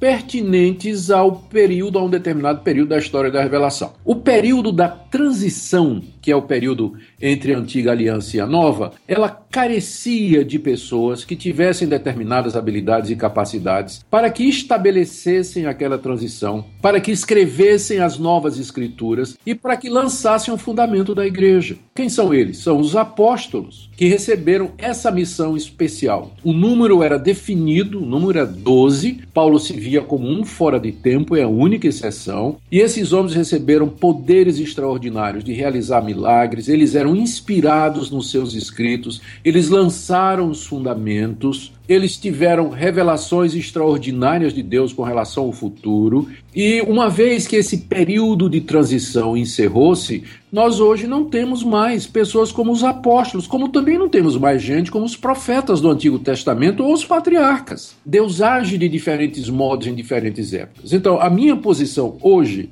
é que determinados dons ou manifestações ou atitudes ou ofícios que nós encontramos no Novo Testamento, eles são pertinentes ao período da transição, como por exemplo o ofício de apóstolo. Você não tem mais apóstolos hoje como eles foram necessários naquele período de transição. Provavelmente o dom de curar estava associado à figura do apóstolo. Eu creio que Deus hoje cura, eu não tenho dúvida disso. Eu já fui curado. É, eu já fui curado sobrenaturalmente de uma doença que eu tinha.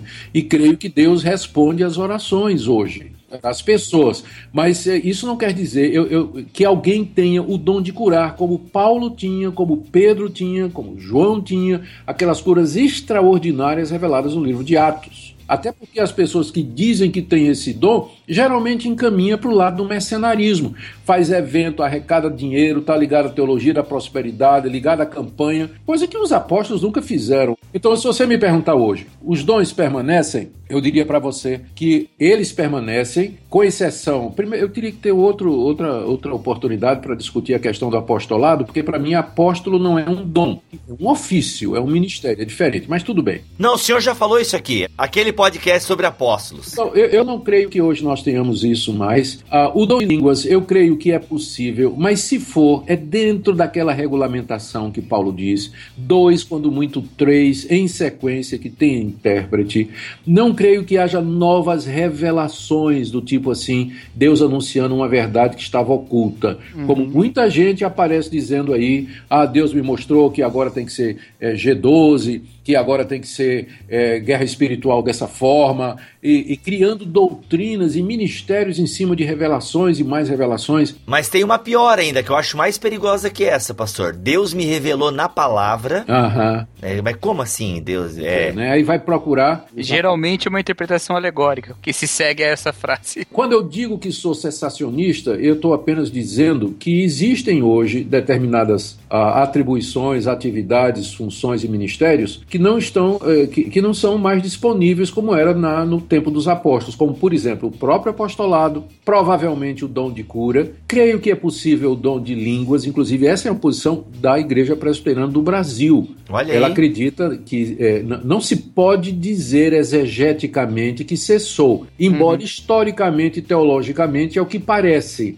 Então, o ônus de provar que o dom de línguas está de volta é do pessoal que diz que recebeu. Mas para fazer isso, eles têm que mostrar que está de acordo com o Novo Testamento. Uhum, uhum. Se não está de acordo com o Novo Testamento, por favor, não me peça para acreditar, não é? Porque assim, pastor, uma coisa é fato, não existe nada no Novo Testamento que indique a cessação desses dons. Não. Pelo menos em Paulo, não existe nada que indique assim, ó, é porque assim, essa leitura que tu tá fazendo, né, e dessa escola de pensamento que tu segue, é uma maneira de se interpretar os fatos bíblicos à luz da história, né, ou à luz, é mais ou menos isso. Então assim, né, com base, né, ao analisar a história. Porque, em última análise, não tem nada no Novo Testamento que diga, pessoal, isso aqui vai acabar. Teoricamente está tudo aí disponível para a igreja de Jesus. Teoricamente. Então, o, o ônus de provar que Deus está renovando ou trazendo esses dons é de quem afirma que isso está acontecendo com eles. E como é que eles provam isso? Considerando que há falsos profetas, que há eh, espíritos enganadores, que essas experiências acontecem em outras religiões também. Então, como é que eles provam que isso é o verdadeiro dom? Eles têm que mostrar que está de acordo com a Escritura.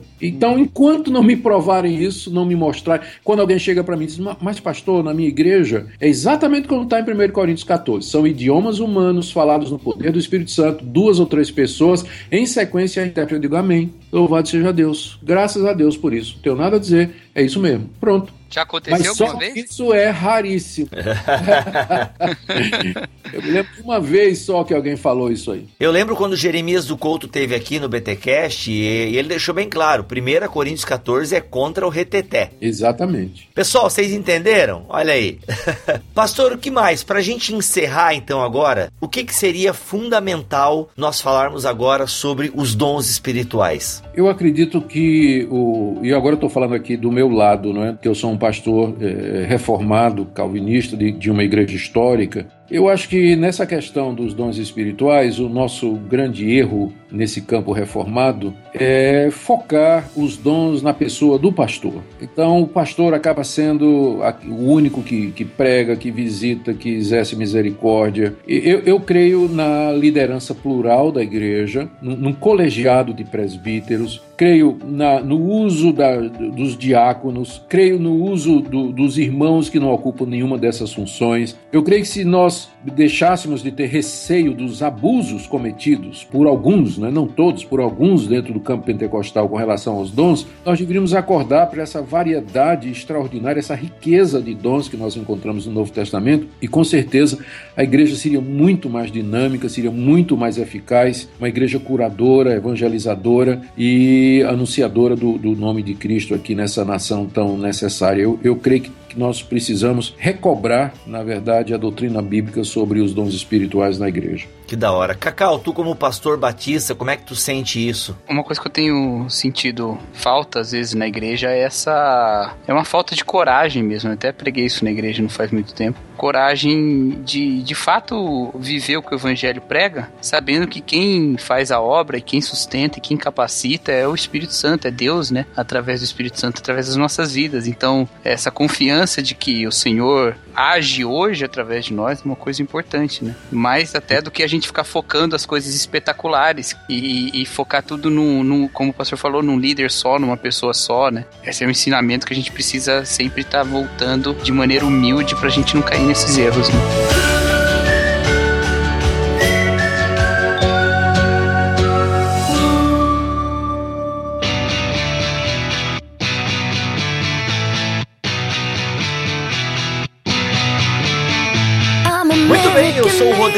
Vou ficando por aqui e quero mais. Ó. o quê? Fica no ar, né? quero mais. Eu sou o Cacau Marques e feliz de ter gravado isso aqui, aprendi muito. E eu sou o Augustus Nicodemos, terminando aqui, orando para que Deus derrame a sua bênção, sua graça e seus dons sobre seu povo, para que a gente tenha um avivamento espiritual legítimo, legítimo, que glorifique a pessoa do Senhor Jesus, salve pecadores e faça diferença nessa nação tão necessitada. Amém. Amém. Real gone. Se não se retratar, irá para a Inquisição. Eu recebi uma carta. Você renega o que escreveu? Você vai se retratar ou não?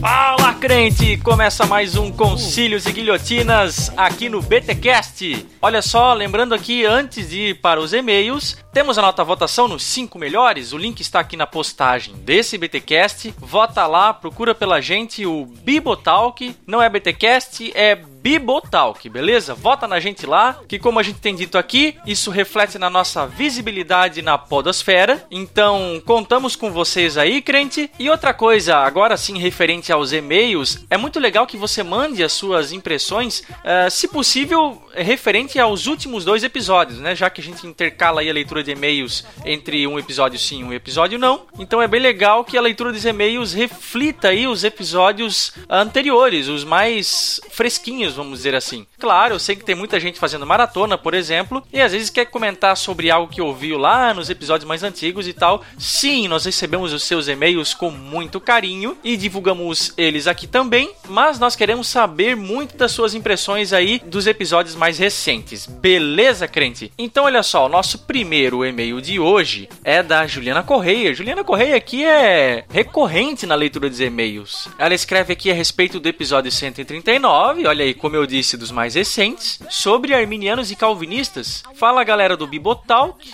Gente, adorei esse BTcast. Sou uma ouvinte assídua de vocês e gosto muito da forma como abordam os temas teológicos, sejam eles os mais polêmicos ou os menos polêmicos. Recebi a nota sobre essa polêmica em torno das inúmeras discussões desnecessárias que alguns calvinistas e arminianos têm feito dentro das redes sociais. Sou uma calvinista e, como tal, fiquei muito chateada com a forma que muitos irmãos da mesma linha de pensamento reagiram frente à nota pública. Precisamos entender que, por mais que tenhamos opiniões e linhas teológicas diferentes, temos que nos respeitar. O debate saudável é válido, a arrogância e querer ser o dono da verdade, não. Eu mesmo estudei com muitos irmãos arminianos no seminário e nos dávamos muitíssimo bem. Precisamos aprender que o que nós temos que defender são as verdades bíblicas. Mas bate-boca e picuinha de teólogo, não. Mantenham firme essa democracia, pois é por isso que esse pod é bom. Deus abençoe vocês. Valeu, Juliana, sabe as palavras. Abração. Outro e-mail aqui é da Georgia Paula da Silva Martins. Ela é da Igreja Batista Geração de Adoradores de Contagem, Minas Gerais. Olá, irmãos, graça e paz. Faz tempo que eu não escrevo para vocês, mas terminei a minha maratona de BTcast e passei dificuldades porque viciei em escutar de um a dois pods por dia. Caraca,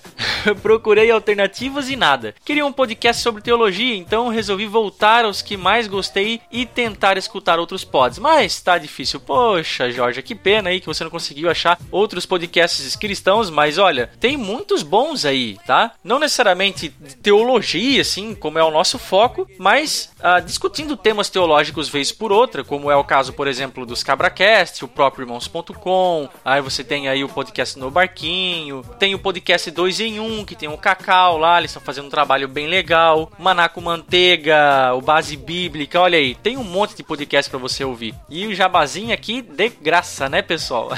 Enfim, escutar o podcast O Jesus Histórico foi muito legal. Nunca tive dúvidas sobre a existência de Jesus e escutar as comprovações de sua existência na história serviu para corroborar o que eu já sabia. Ele foi, é e sempre será a verdade, e a história está aí para comprovar isso. Ciente dos rastros deixados por ele na história, penso comigo mesma: se Jesus viesse em nosso século, na época de selfies, Instagram, WhatsApp, filmes, como seria o exercício da fé em Jesus? Responde essa, Mac. Olha, Jorge, eu acho que essa é até fácil de responder. As mesmas pessoas que tinham que negar Jesus negariam nesse tempo também, e as mesmas pessoas que creriam Jesus também o creriam nesse tempo também. Então, a tecnologia, eu acho que nesse caso não faria muita diferença uh, nessa área. E ela termina aqui: a Glória sumiu? Cadê ela? Deixa aí o meu protesto feminino. Um abraço em todos vocês. Valeu, Jorge. Um abração. A Glória, acho que volta aí no próximo episódio, tá? Então fica tranquila aí. A gente tá tentando fazer um revezamento aqui nos podcasts porque as nossas agendas nos últimos tempos aí têm andado bem lotada e a gente tá tentando conciliar com as gravações. O próximo e-mail aqui é do Fábio Ricardo. Olá, galera do Bibotal, que comecei a acompanhar os podcasts em janeiro e ao terminar o episódio mais recente, eu pego o mais antigo porque eu quero tentar ouvir todos. O motivo dessa mensagem é simplesmente elogiar e incentivá-los a não desistir desse tipo de conteúdo que é tão escasso na nossa internet e no nosso dia a dia. O humor conduzido nos temas não tira de forma alguma a seriedade dos mesmos e até auxiliam, na minha opinião, a não deixar o programa tão pesado ou chato para algumas pessoas. Também quero elogiar em especial o episódio 133 sobre Maria e dizer que, como católico apostólico romano, amei a forma respeitosa e profunda, apesar de pouco tempo de programa, com que trataram o tema. Sem criticar ou atacar qualquer ponto da fé católica, colocaram de forma excelente todos os pontos propostos no estudo e, claro, creio que ainda teria muito mais, e auxiliaram a todos os cristãos a tocar neste assunto. Quanto ao assunto louvor, o último episódio que ouvi, acredito que nada é do inimigo, tudo é criação de Deus e para Deus. O que o diabo tenta é imitar, mal e porcamente, aquilo que o Senhor inspira os seus filhos a criar. Portanto, creio que todo o ritmo é inspiração divina, mas é claro, há momento e lugar para cada um. Deus abençoe a todos, seus projetos e sonhos, que através dos seus programas e de suas vidas, tantos possam se achegar mais ao conhecimento desse Deus infinitamente bom e fiel. Valeu, obrigado. E o nosso último e-mail aqui é do Amadeu Santana. Pessoal do Bibotalk, meus parabéns por esses dois episódios sobre o Jesus histórico. Acompanho vocês há algum tempo e para mim esse foi o melhor podcast, o melhor dos melhores. O Marcelo Bert explicou de forma clara os pontos da historicidade. Eu estou lendo um livro que não tem ainda em português chamado The Case of Real Jesus, do autor Lee Strobel, onde ele entrevista o Dr. Daniel Wallace, que parece ser o orientador de mestrado do Marcelo. As informações que o Marcelo fala vai ao encontro do que o Daniel Wallace diz no livro.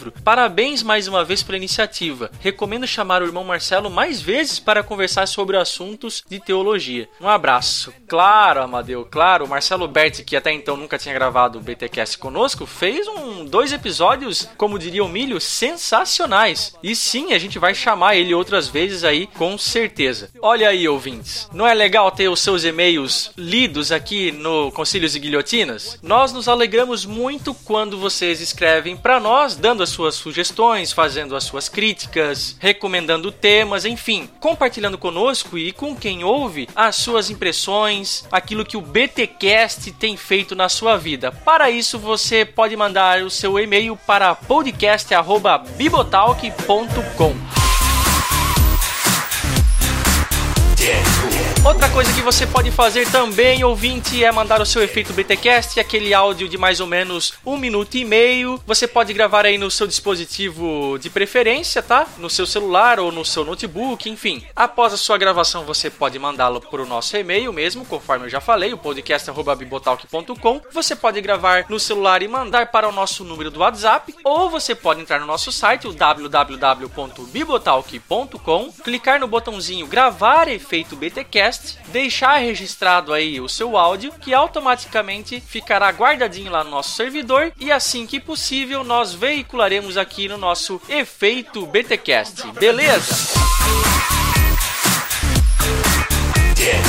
Não esqueça que nós estamos nas redes sociais: Facebook, Twitter, Instagram, Telegram, WhatsApp. Não esqueça que todas elas estão aqui linkadas na postagem desse BTcast. Tem os nossos perfis pessoais, caso você queira interagir conosco. Você pode encontrar eu, a Glória, o Bibo, o Alex e o Milho tanto no Facebook como no Twitter. Interaja conosco lá porque a gente gosta de estar aí trocando ideias com vocês, beleza? E por último, mas não menos importante, tem o nosso canal no YouTube. Olha só, www.youtube.com barra Bibotalkvlog. Temos duas principais atrações, o BT Vlog e o BT Papo. Aliás, aliás, gravamos um BT Papo excelente com nada mais, nada menos que Marcos Almeida. Isso mesmo. Você que conhece aí as músicas dele do Palavra Antiga e agora ele está fazendo carreira solo, olha, tá um vídeo imperdível. Curta ele, compartilhe. Aliás, faça isso com os outros vídeos também e assine o nosso canal. Beleza, crente? Era isso que eu tinha para falar. Eu vou ficando por aqui, se Deus quiser e assim permitir, nós voltamos no próximo BTcast. Valeu, um abraço.